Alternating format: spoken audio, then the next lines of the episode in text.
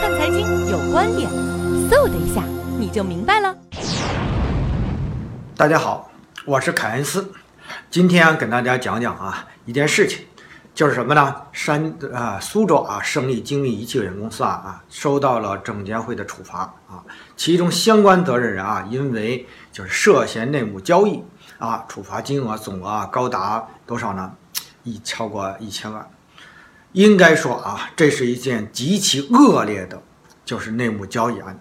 因为什么呢？其实啊，这这从上市公司的董事长到董秘，一直啊到董事，甚至于说啊关联方都参与了啊。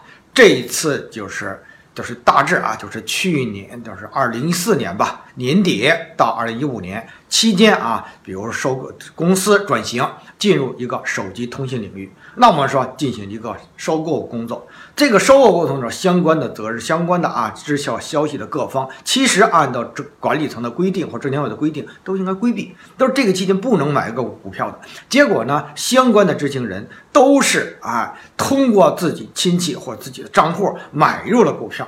其实呢，就是说这件事情说明了什么？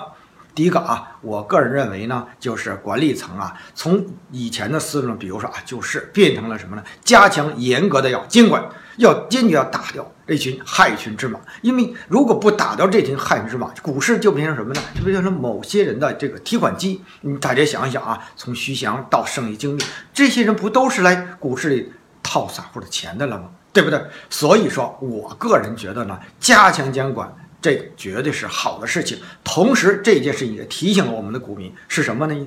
就是如果这个公司在重组前后真的不进行保密，大家知道呢，经常某只股票突然重组前面股价异动，这说明什么呢？消息被泄露，对吧？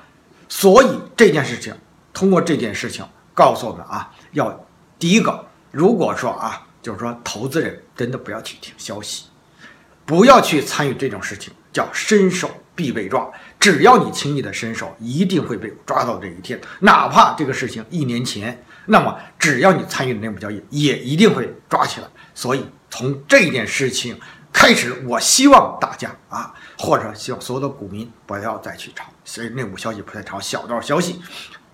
所以，我建议大家啊，踏踏实实的去做企业、做股票。其实对上市公司董事长、总经理来说，其实呢，大家想一想。